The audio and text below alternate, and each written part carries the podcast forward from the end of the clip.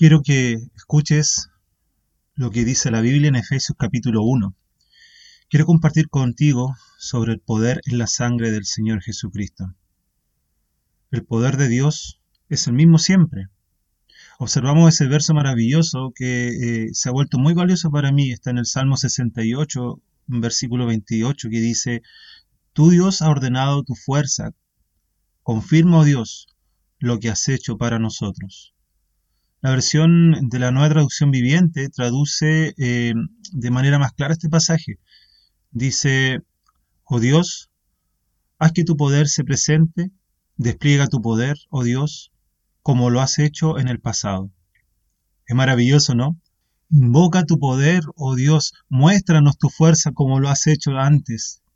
Quiera Dios que su poder se manifieste en este podcast.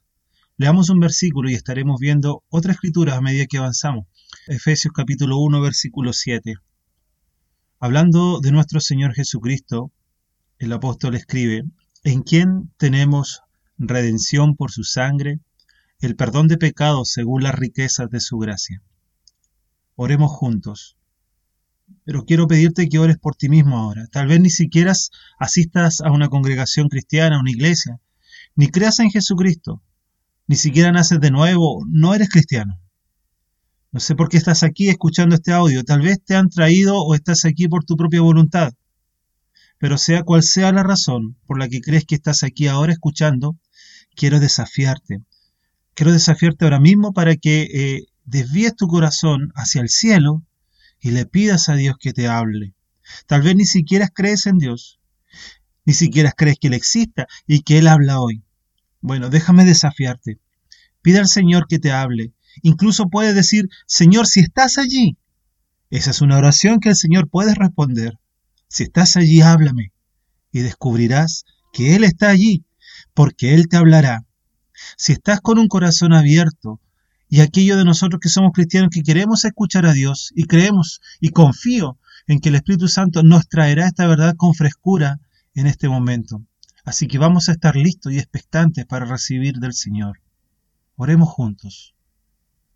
Bendito Padre, Santo Padre, venimos a ti con nuestro Dios Todopoderoso y nos acercamos a tu presencia, Padre bendito, como lo dejó ordenado nuestro Señor, y santificamos tu nombre y rogamos para que venga tu reino, que se haga tu voluntad en la tierra como en el cielo.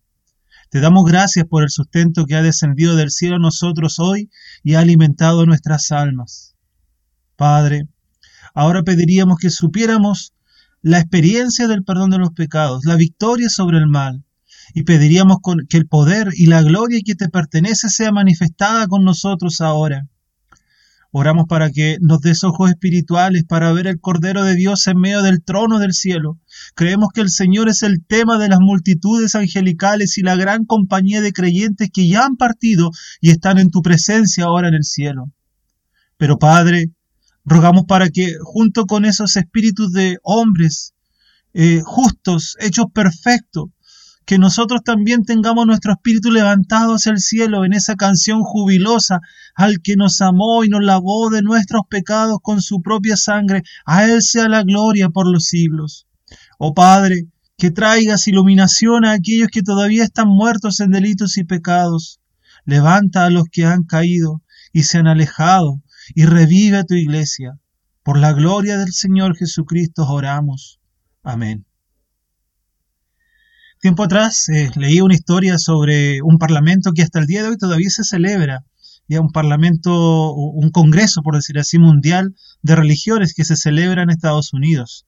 Bueno, en el año de su fundación, por ahí, por el 1800 y algo, 1890, no recuerdo bien, prácticamente todas las religiones conocidas en ese tiempo estaban representadas allí en ese lugar. Durante una de las sesiones, un predicador se puso de pie de repente y se dirigió a todos. Caballeros, le ruego que me permitan presentarle a una mujer con una gran pena, dijo este hombre. Las manchas de sangre están en su mano y nada de lo que haya intentado eh, limpiar las eliminará. La sangre es del asesinato. Ella ha sido conducida a la desesperación en su angustia. Y preguntó el hombre, ¿Hay algo en tus religiones que pueda eliminar sus pecados y darle paz? Y un silencio cayó sobre la reunión ese día. Ninguno de los miembros de esa conferencia respondió. El, el predicador levantó los ojos al cielo y gritó, Juan, hablando al apóstol Juan, Juan, ¿puedes, ¿puedes tú contestar esta pregunta? Entonces hubo un silencio, un silencio tremendo. El hombre esperó, como si escuchara una respuesta, y de repente gritó, Escuchen, Juan habla. Y citando primera de Juan 1, versículo 7 en la Biblia, dijo, Y la sangre de Jesucristo, su Hijo, nos limpia de todo pecado. Ni un alma rompió el silencio. Los representantes de las religiones orientales y, los cultos occidentales se quedaron mudos ante la necesidad humana. Solo fue el Evangelio de Jesucristo el que pudo satisfacer esa necesidad. Solo la sangre de Jesús derramada en la cruz, en el Calvario, puede borrar el pecado humano. Y esa es la buena noticia del Evangelio que predicamos. Lo leemos aquí en Efesios capítulo 1, versículo 7. ¿En quién tenemos redención? Somos comprados o recomprados, por decir así, de la esclavitud de nuestro pecado a través de su sangre, la sangre de Jesús pero podrías estar ahora escuchando y realmente no entiendes nada de lo que eh, eso significa. De hecho, me temo que por nuestra, por decir así, jerga cristiana, eh, esto pierde el real significado de las palabras de la Biblia cuando hablamos con personas de nuestro mundo moderno. Una vez en una, campaña eh, de, de predicación en carpa, en la que me tocó servir, y predicaba sobre el lavado de la sangre del cordero, al final de la reunión, una anciana salió de la carpa. Generalmente eh, los que tomamos parte en la predicación nos ubicamos a la salida de la carpa, ¿no es cierto?, al terminar la reunión para despedir a las visitas. Y cuando ella se me acercó, estrechó su mano y dijo, bueno, joven, disfruté la reunión, muy bonita, pero no puedo pensar en nada peor que ser lavada en sangre. Desde ese día aprendí que tenemos que enfrentar hechos que cuando hablamos de esta manera, mucha gente no entiende de lo que estamos hablando. Incluso los cristianos no entienden la importancia total y el significado de lo que hace la sangre de Jesús y el poder que es inherente a su sangre derramada. Es cierto decir que algunas personas están totalmente repelidas por la sugerencia de que Jesús derrame su sangre por nuestros pecados. Entonces en el pasado las buenas noticias evangélicas del Evangelio han sido llamadas una religión de matadero. Así le decían antiguamente. Para los escépticos dicen que eh, dicen y se burlan por la tontería de mensaje de la cruz que predicamos que a través del sacrificio y la ejecución de un hombre de hace más de dos mil años nuestros pecados podrían ser perdonados. Otras personas simplemente están confundidas, se alejan en su malentendido y se pierden por eso. Bueno, Déjame ser absolutamente simple en este podcast. La conclusión es, tu pecado no es bonito, para nada. Si no lo has descubierto, tienes un problema mayor de lo que crees. Tu pecado y tu violación a la ley de Dios, los diez mandamientos como, por, como ejemplo del estándar de santidad de Dios, no son para nada agradables a los ojos de Dios. Tú los conoces, tú sabes cuáles son. Y el hecho que no lo cumplas es totalmente terrible, es un insulto a Dios. Tampoco es agradable la pena de tu pecado. Producto de, no cumplir los estándares de Dios, hay una pena. Y, esta, y esta pena, queridos amigos, no es agradable. Por pena de pecado quiero decir la consecuencia del pecado que es muerte y juicio. Y la Biblia llama eso infierno, condenación eterna. Entonces, si su pecado, querido amigo, eh, eh, la pena de su pecado no es buena. Podría imaginar entonces que el pago por su libertad del pecado tampoco es agradable, pero es necesario. La cruz fue necesaria. La sangre de Jesús tuvo que ser derramada. El Hijo de Dios fue crucificado y murió en ignominia y gran tormento. Pero debido a la consecuencia de la cruz, que son eternamente buenas, que llamamos el mensaje de la cruz una buena noticia. Mi objetivo en este podcast, con la ayuda del Espíritu de Dios, es comprender de su parte que quiero que usted comprenda. Quiero que, que cuando apague esta aplicación lo hagas entendiendo que hay poder en la sangre de Jesús, que Él derramó en la cruz. Ahora, para una comprensión más precisa, tenemos que ir al principio de la Biblia. Necesitamos ir al libro de, del Génesis, que significa el principio. Vemos allí la creación en absoluta perfección, sin pecado, sin caída ni depravación, sin maldad, sin violencia, sin defectos. Dios ordenó a Adán, el primer hombre y a la, mujer, y a la primera mujer, Eva. Y Dios dijo, de todos los árboles del huerto, del podemos comer libremente, pero del único árbol que no se le permitía comer era del árbol del conocimiento del bien y del mal. Porque el día que comieron de ese árbol morirían, porque desobedecer a Dios era pecado y los resultados serían la muerte. Estoy seguro que conoce la historia de Adán y Eva, no es algo ajeno. Más allá de lo que pienses si es un mito, si es una realidad, tú conoces la historia de Adán y Eva y cómo ellos desobedecieron y pecaron. Dios proveyó tuvo que proveer pieles de animales como cobertura por la vergüenza que ellos sentían a su desnudez, porque dicen que la Biblia que sus ojos fueron abiertos y se dieron cuenta que estaban desnudos. Y en ese afán del hombre pecador, del hombre que estaba en pecado, de querer cubrir, de querer tapar su pecado, su falla, sus errores delante de Dios, ellos hicieron eh, trajes de, con hojas de higuera.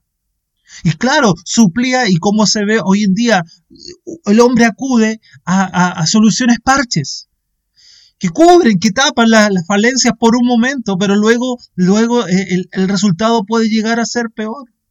Entonces Dios tuvo que proveer de pieles de animales para cubrir. Y eso requirió la muerte por parte de una criatura para poder dar eh, sus pieles y cubrir al hombre y a la mujer. Entonces tuvo que haber la muerte, tuvo que eh, eh, mostrarse o, ejecutarse la muerte de un animal para cubrir la ofensa de Adán y Eva a la vista de Dios. Ahora, ¿qué nos enseña eso desde el principio de la Biblia? ¿Qué nos enseña allí Génesis? En primer lugar, está enseñando, nos está enseñando que para acercarnos al Dios Santo del cielo, nuestra vergüenza debe ser cubierta. Entiéndase vergüenza como nuestro pecado. Es vergonzoso. Es vergonzoso para aquel que se da cuenta de su condición, porque seguramente, y a lo mejor es tu caso, no te avergüenza mentir, no te avergüenza desear el mal a alguien, no te avergüenza incluso a lo mejor robar. No te, no te ser violento. De hecho, hay padres que, que fomentan a sus hijos el ser violento como un símbolo de darse a respetar y no se avergüenzan de ello. Pero aquellos que sienten un vacío en su vida y que sienten una necesidad de Dios, el pecado le avergüenza. Y espero, quiera Dios, que a ti te avergüence tu condición delante de Él. Nuestra vergüenza debe ser cubierta. No puedes simplemente venir a Dios como quieras. También nos enseña este relato en Génesis que debido a que Dios es justo, el pecado debe pagarse. Ya desde el principio estaba así estimado, el pecado debía ser pagado. El día que de él comieres ciertamente morirás, dijo Dios. Hoy día vemos nuestra sociedad totalmente sumergida, donde el pecado es algo, eh, eh, e incluso pronunciarlo es algo anticuado. Ya no hay cuestionamiento, ya no hay eh, análisis, no hay, no, hay una, un, detenerse y ver si lo que estoy haciendo es correcto. No, yo tengo que suplir mis deseos, ese es el, el lema. Tengo que satisfacer mis deseos. El pecado cuesta, querido amigo. El sentido común nos lo enseña. Cada civilización que se civiliza en el mundo, cada sociedad civilizada, se basa en el imperio de la ley y el orden, y en consecuencia en un sistema penal para para que si llegases a romper las reglas y te atrapan, eres castigado. El Dios Santo del cielo, el Dios justo, tiene leyes y Él espera que, que, nosotros las cumplamos. Parece que para acercarnos al Dios Santo del cielo, entonces nuestra vergüenza debe ser cubierta, ¿cierto? Debido a que Dios es justo, el pecado debe ser castigado. Desde el principio de los tiempos nos enseña que si no podemos pagar la multa nosotros mismos, alguien tendrá que hacerlo para que podamos liberarnos. Ahora todo lo que, lo que se enseña al principio de los tiempos, Adán y Eva pecaron, y los animales tienen que morir para que su desnudez y vergüenza sean cubiertos. Eh, veamos otro caso, otro dato. Continuamos en el tiempo después de Adán y Eva y llegamos ahora a los hijos de Adán y Eva, Caín y Abel. Caín era un, era un agricultor y Abel era un pastor de ovejas. Leímos que un día trajeron una ofrenda a Dios y Caín trajo una ofrenda realmente del sudor de su frente. Había mucho esfuerzo allí, verduras, frutas de la tierra.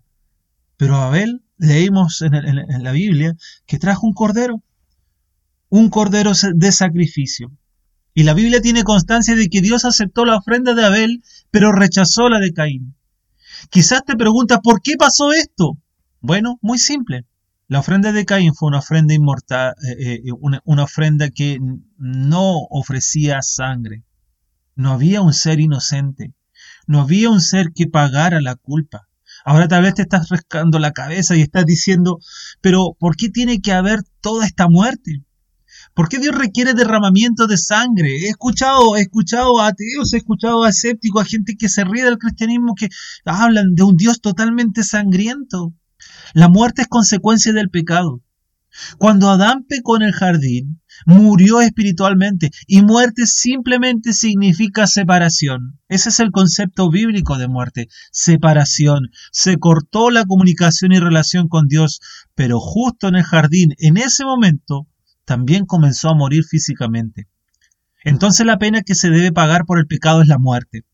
El libro de Romanos nos dice la paga del pecado es muerte.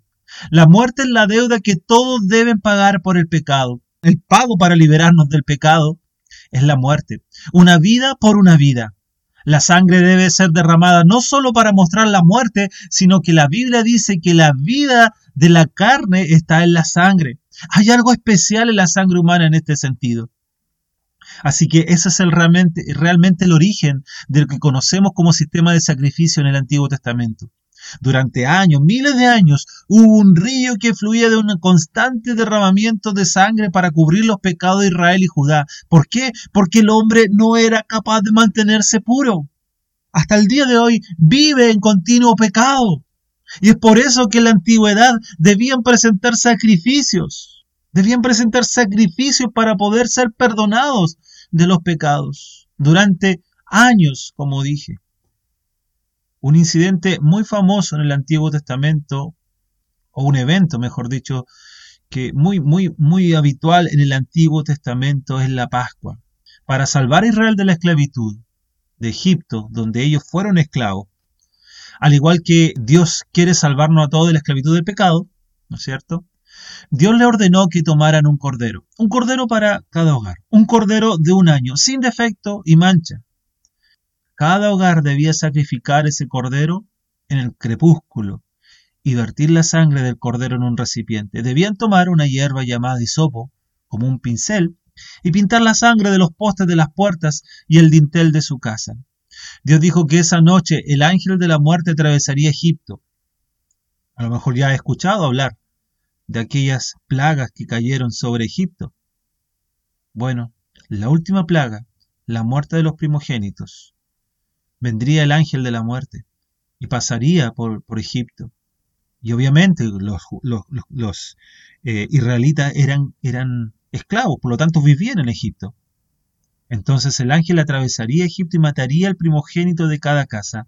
Pero Dios dijo, cuando veas la sangre, pasaré sobre ti. Literalmente significa que si lo miras de cerca, Dios dijo, cuando vea la sangre en los postes y en el dintel de tu puerta, pasaré por encima de la puerta, me pasaré enfrente a tu puerta y te protegeré del ángel de la muerte. Esa noche todos los primogénitos en Egipto fueron asesinados, pero todos los israelitas escaparon aquellos que tenían la sangre del cordero en los postes de las puertas y el dintel. Salieron esa misma noche y cruzaron el Mar Rojo. Ya sabes ese gran milagro, a lo mejor ya los has escuchado muchas veces. Moisés levantó su bastón y los mares se separaron y entraron a la tierra prometida, efectivamente, a la libertad. Me pararé frente a tu puerta y te protegeré del ángel de la muerte. Qué tremendo. Esa noche todos los primogénitos en Egipto fueron asesinados. ¿Quién nos está enseñando esto? Nos está enseñando que un sacrificio puro e inocente es el único que es aceptable para Dios. Nos está enseñando que no podemos pagar por nuestros propios caminos. Si tú piensas, tú piensas que tú puedes hacerlo, que tú puedes ser una buena persona y que eso te va a llevar, te va a llevar a, recibir el perdón y la aprobación de Dios, está muy equivocado. ¿Estarías de acuerdo en que estamos en problemas como humanidad a la vista de Dios? ¿Me permite eh, eh, resumir para ti? Para acercarnos al Dios Santo del cielo, nuestra vergüenza debe ser cubierta, pero en este momento está desnuda para Dios y para ti si no eres cristiano. También se nos enseña que debido a que Dios es justo y santo, el pecado debe ser pagado. Estamos descubriendo que si no podemos pagarlo nosotros mismos, alguien tiene que hacerlo para que podamos ser libres y debe ser un sacrificio puro e inocente. Ese es el único que es aceptable para Dios. ¿Te das cuenta? Si tú piensas que tú puedes pagar con tu muerte, estás equivocado porque tú no eres ni puro ni inocente. Se necesita que sea un sacrificio puro e inocente. Retrocedamos en el tiempo otra vez. Esta vez viaja conmigo al río Jordán en Israel. Cuando Juan el Bautista eh, ha, ha, estado bautizando a las personas por el arrepentimiento de sus pecados. Juan ve a este hombre, Jesús de Nazaret, y grita en voz alta, He aquí, mira, mira el Cordero de Dios que quita el pecado del mundo. ¿Qué significa eso? Bueno, este es exactamente lo que significa. Todos estos sacrificios del Antiguo Testamento eran imágenes, eran señales que apuntaban hacia el Cordero de Dios que quita el pecado del mundo. Sabemos esto porque los israelitas continuaban repitiendo estos sacrificios solo para cubrir momentáneamente sus pecados, pero Jesús, el Cordero de Dios, quitaría el pecado del mundo para siempre. La palabra expiación significa cubrir, y aquellos que saben más que yo de idiomas bíblicos me hacen creer que la palabra real del Antiguo Testamento para expiación no aparece en el Nuevo Testamento. Hay palabras como esta, pero la palabra real no aparece. Creo que la razón de esto es que la intención de Dios nunca fue simplemente cubrir nuestros pecados. Él envió a su único Hijo como el Cordero de Dios para quitar el pecado para siempre. ¿No es maravilloso? Escucha lo que dice Hebreos capítulo 10, versículo 11 y 12. Dice, y ciertamente todo sacerdote está día tras día ministrando y ofreciendo muchas veces los mismos sacrificios que nunca pueden quitar los pecados. Pero Cristo, habiendo ofrecido una vez para siempre un solo sacrificio por los pecados, se ha sentado a la diestra de Dios. Jesús, el Cordero de Dios que quita el pecado del mundo. Quiero preguntarte, ¿has considerado cómo se derramó la sangre de Jesús para quitarte el pecado? El día más importante en la fe judía es un día llamado Yom Kippur. Es el día de la expiación. Solo en ese día el sumo sacerdote entraba en el lugar santísimo con la sangre de los sacrificios que cubrieron los pecados de Israel solamente por un año, no más de un año. Un verso muy interesante se encuentra en Levítico capítulo 16 versículo 14 y dice más o menos así, tomará luego de la sangre del becerro y la rociarás con tu dedo hacia el propiciatorio al lado oriental hacia el propiciatorio y esparcirás con su dedo siete veces de aquella sangre. Ese es el arca del pacto, un mueble muy importante dentro de lo que era una tienda para adoración como era el tabernáculo. Ese es el lugar donde la sangre del sacrificio debía cubrir los pecados de Israel por el año. Siete veces el sumo sacerdote rociaría la sangre del sacrificio del toro Siete en la Biblia es el número de perfección, ¿sabes? Es la cantidad de integridad de la obra del Espíritu Santo. Pero, ¿sabes? Jesucristo cumplió por completo esta imagen profética cuando murió por nosotros. Esto, esto es una conclusión mía, lo que voy a decir. Es una, un análisis mío, pero ¿sabías que su sangre fue derramada exactamente siete veces antes de que se completara su sacrificio? Mira, vamos al jardín de, vamos al jardín de Getsemaní. Allí está en agonía, ¿no es cierto? Está orando, contemplando lo que tendría que enfrentar, la copa que tendría que beber que su padre le estaba dando por tu pecado y por el mío, el castigo por nuestros pecados, el juicio de Dios, el infierno de Dios por nuestras culpas y vergüenza.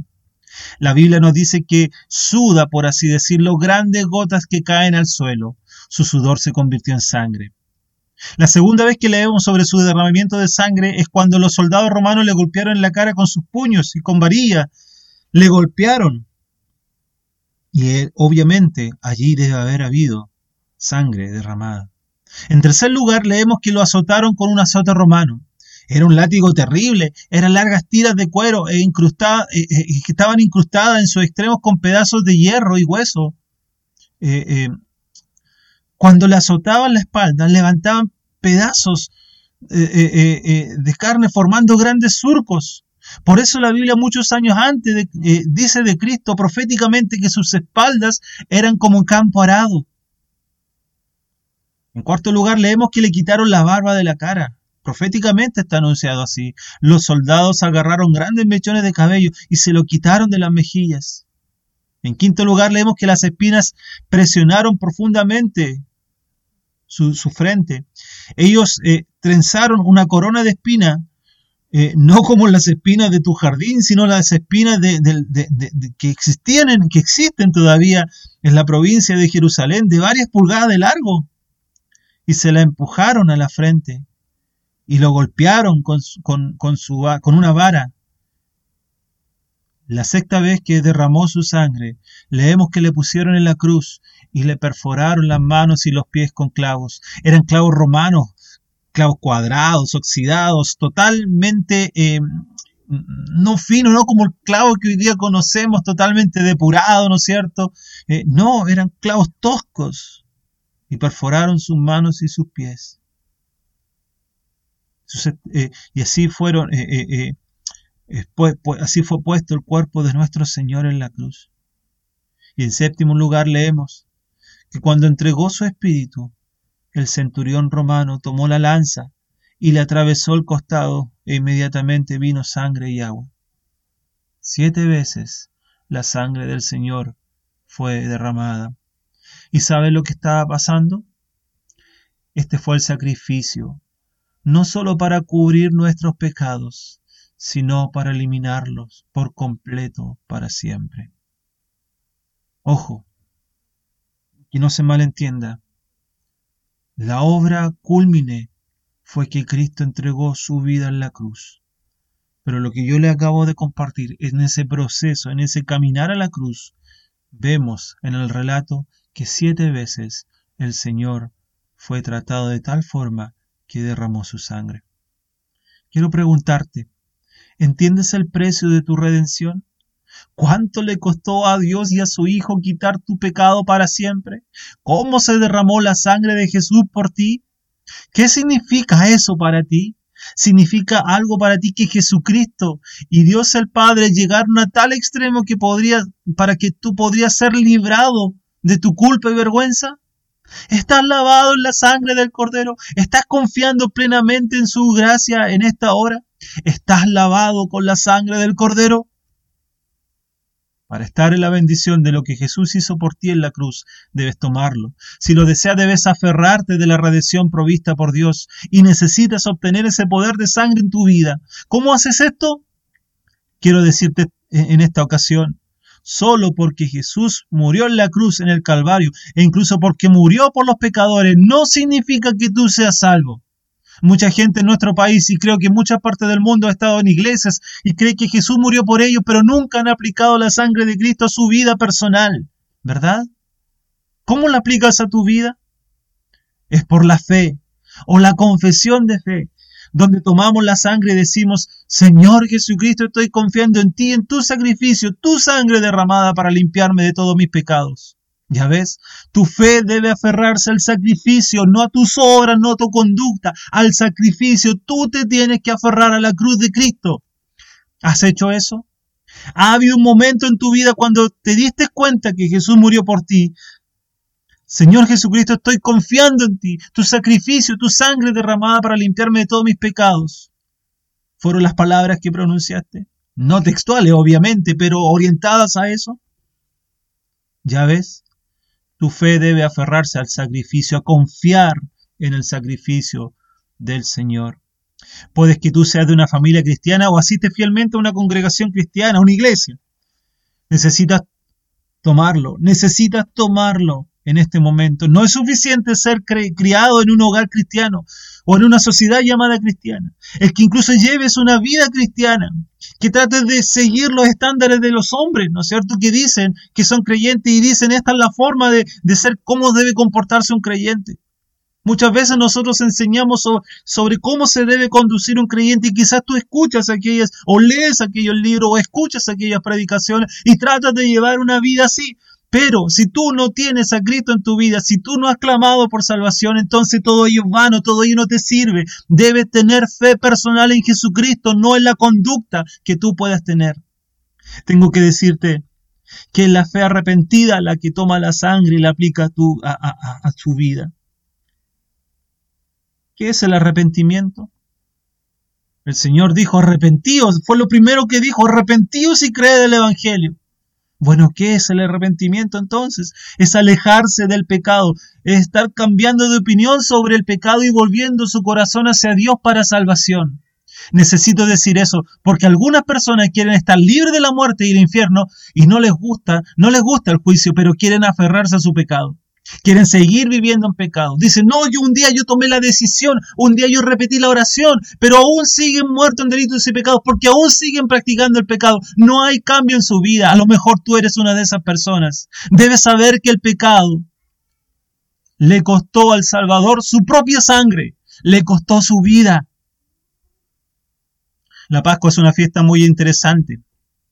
Justo antes de eso, durante siete días de, celebra, de celebración, y que todavía lo hacen, tuvieron que limpiar su casa de toda levadura.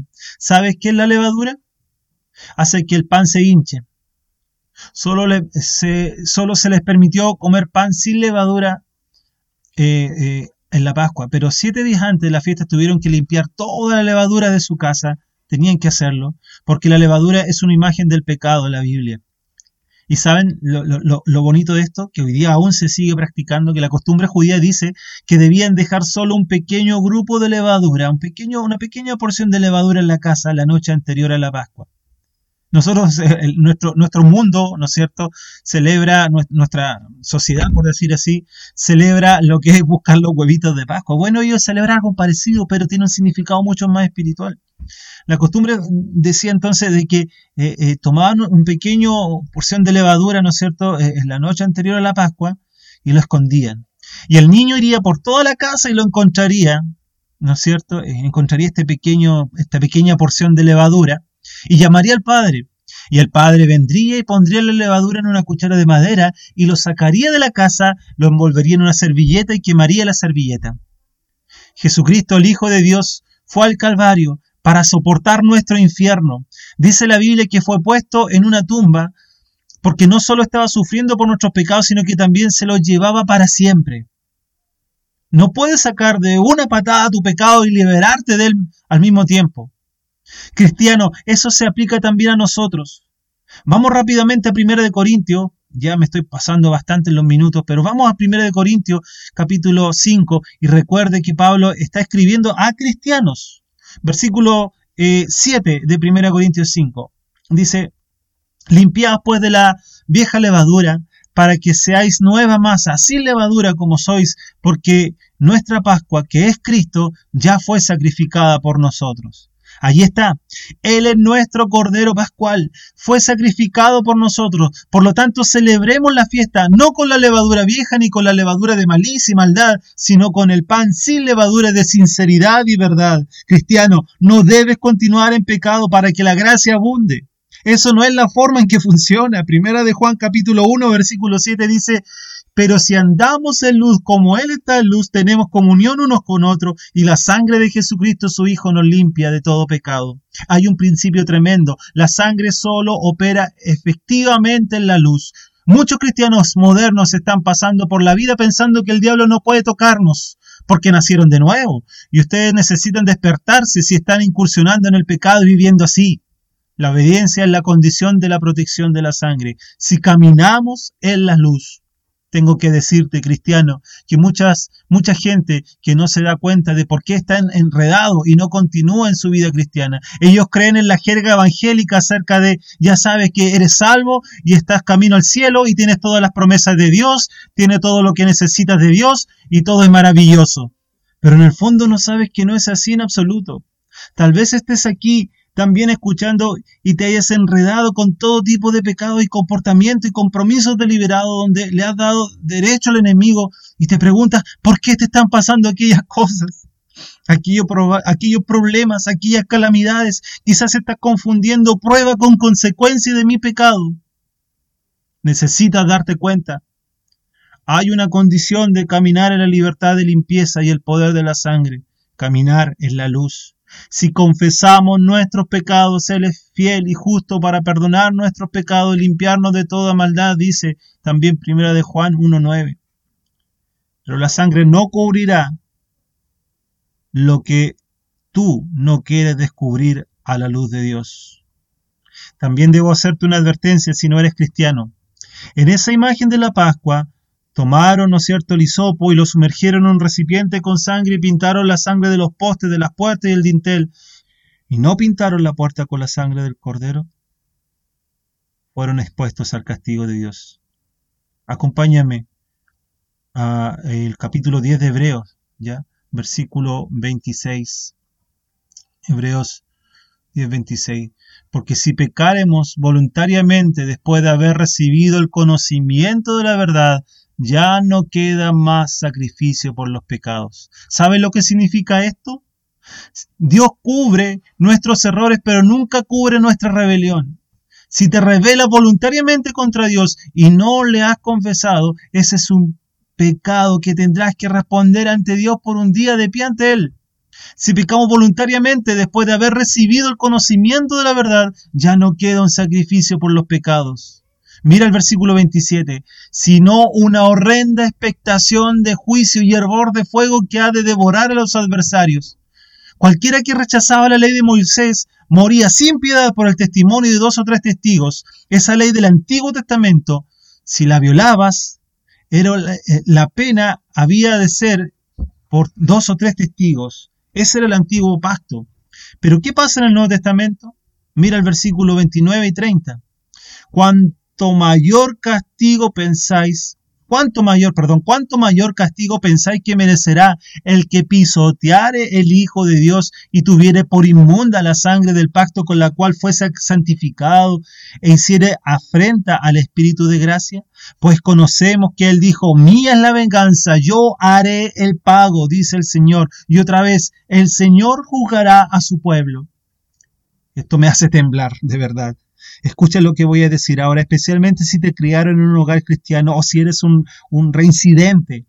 Nunca camines sobre la sangre del Señor. Quizás yo lo has hecho. Estás en una posición precaria y temerosa. Es por eso que la sangre no estaba en la puerta, no estaba. En el umbral. Podría haber personas que no atendieron la advertencia del siervo de Dios. Alabado sea Dios por el poder que está en la sangre. Hay poder de hacer maravilla en la sangre del Cordero. Pecados limpiados, redención, liberados. Pero nunca, nunca lo daremos por sentado si nuestra vida no es una vida que ha sido transformada. Creyentes aquí que están escuchando, ¿saben que fueron comprados por un precio? No eres tuyo, ¿Sabes? No fue solo tu espíritu el que fue comprado con la sangre del Señor para llevarte al cielo cuando mueras, sino que tu vida, alma y cuerpo, mente, emoción, voluntad, los israelitas fueron redimidos, cuerpo, alma y espíritu, y tú también, todos nosotros. Estás luchando como un creyente profesante con el mundo, con tu propia carne caída y depravada, con el mismo diablo. ¿Quieres alentar? Quiero alentarte, perdón. Quiero desafiarte en este podcast para que te mantengas firme en la fe, te sometas a Dios esta noche. ¿Lo harás? ¿Confesarás tu pecado? ¿Tomarás tu posición bajo el señorío de Jesús? ¿Entregarás todo lo que eres y todo lo que tienes a Él, espíritu, alma y cuerpo, para que Él tenga su camino en tu vida? ¿Te arrepentirás de esos pecados? ¿Los renunciarás? ¿Le pedirás al Señor que te limpie y te libere de ellos? ¿Le pedirás que venga te llene y te posea con su poder divino que ha sido comprado con la sangre de Cristo? Creo que hay un poder único en declarar con nuestra boca. Algunos hablan, algunos grupos eh, eh, eh, hablan religiosos, ¿cierto? Hablan del decretar y, el, y, hablan de que tenemos poder en nuestra boca. Sabes, querido amigo, es lo único, lo único que tenemos, o lo único que nos queda, es proclamar audiblemente que la sangre de Jesús hace por nosotros como creyentes. La Biblia dice que la confesión es con la boca. En Apocalipsis capítulo 12, versículo 11 leemos cómo Satanás será vencido por la sangre del cordero y por la palabra testificada de los redimidos. Dice allí en Apocalipsis capítulo 12, versículo 11, y ellos le han vencido por medio de la sangre del cordero y de la palabra del testimonio de ellos, y menospreciaron su vida hasta la muerte. Creo que eso significa la confesión de la sangre del cordero, que, la lo que la sangre del cordero hace por nosotros. El Salmo 107, versículo 2 dice, díganlo los redimidos a Yahvé, los redimidos de Yahvé, los, los que ha redimido el poder, el poder del enemigo. Quiero que hagamos algo. Quiero que nuevamente me acompañes en oración. Si no eres cristiano, sabes lo que debes hacer ahora mismo. Necesitas arrepentirte de tus pecados y creer en el Evangelio. Pero si eres cristiano y estás luchando o solo quieres hacer una nueva afirmación de lo que la sangre de Jesús ha hecho por ti, o si quieres vencer al enemigo en tu vida mientras Él viene en tu contra, entonces debes orar. Tanto para salvación como para restauración hay que orar. Ora, pero ten cuidado. No es una oración mágica. Debes orar consciente de tu necesidad. Sobre todo hablo a ti que no crees en el Señor y que te, te has dado cuenta, te has dado cuenta de que necesitas salvación. No es una oración mágica. No se trata aquí de repetir palabras. Se, hablar, se, se, trata de hablar con el corazón, consciente de lo que necesito y quiero pedirlo, quiero clamarlo para que sean atendidas mis necesidades. Si aún no sientes que estás en problemas delante del Creador, del Dios Todopoderoso, entonces recapacita, revisa tu vida. Si puedes, vuelve a revisar este podcast u otra enseñanza bíblica que te lleve a revelar tu condición delante de Dios. Pero no ores convencido de que orando serás salvo, solo si sientes que estás perdido y necesitas la salvación, entonces ora con fe en tu corazón. Oremos.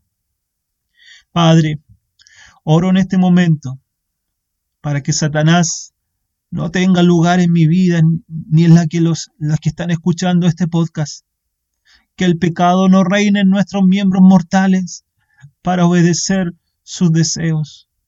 Que no nos entreguemos a la carne. Pero Padre, oro ahora en espíritu, alma y cuerpo para que cada ser, cada persona que escucha este audio sea librado de sus pecados en la sangre del Cordero. Padre bendito, te agradezco por tu misericordia, por tu amor, por la pasión del Señor por nuestras almas, por soportar el castigo de nuestra paz, por el derramamiento de su sangre para que podamos estar limpios. Te damos gracias. Padre, al tercer día tú resucitaste al Señor te damos gracias porque está a tu diestra en el cielo. Gracias porque nos da tu Espíritu Santo. Que Él tenga el reinado completo en toda nuestra vida. Padre amante, ruego que las personas sean liberadas en medio de las ataduras del pecado, que pasen de muerte a vida por el poder de la obra de Cristo en la cruz. Que tu palabra cale hondo en sus corazones y que no sean indiferentes al llamado que que tu palabra ha hecho en este podcast. Ahora, Padre, me encomiendo a tu misericordia y cuidado, que todos los creyentes podamos celebrar juntos con las huestes celestiales, porque producto de tu palabra, esa palabra expuesta que alumbra, un alma pasado de las tinieblas a la luz, y que todos podamos proclamar que hay poder en la sangre de nuestro Señor. Dejamos esto en tus manos, Padre, y lo hacemos en el nombre del Señor Jesucristo. Amén. Inmolado en el Calvario, amor por mí.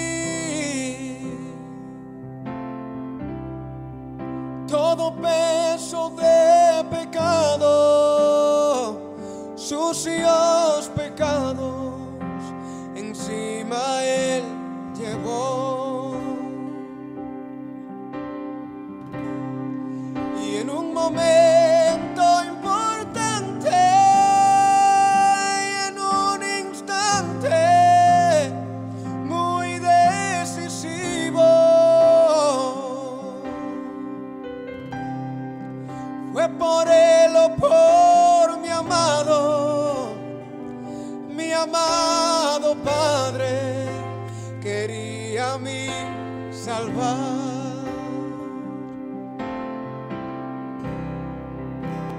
Sangre que me da la paz,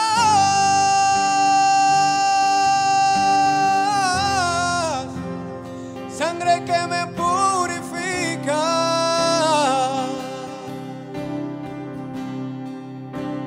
sangre que me redime, preciosa sangre la sangre de Jesús.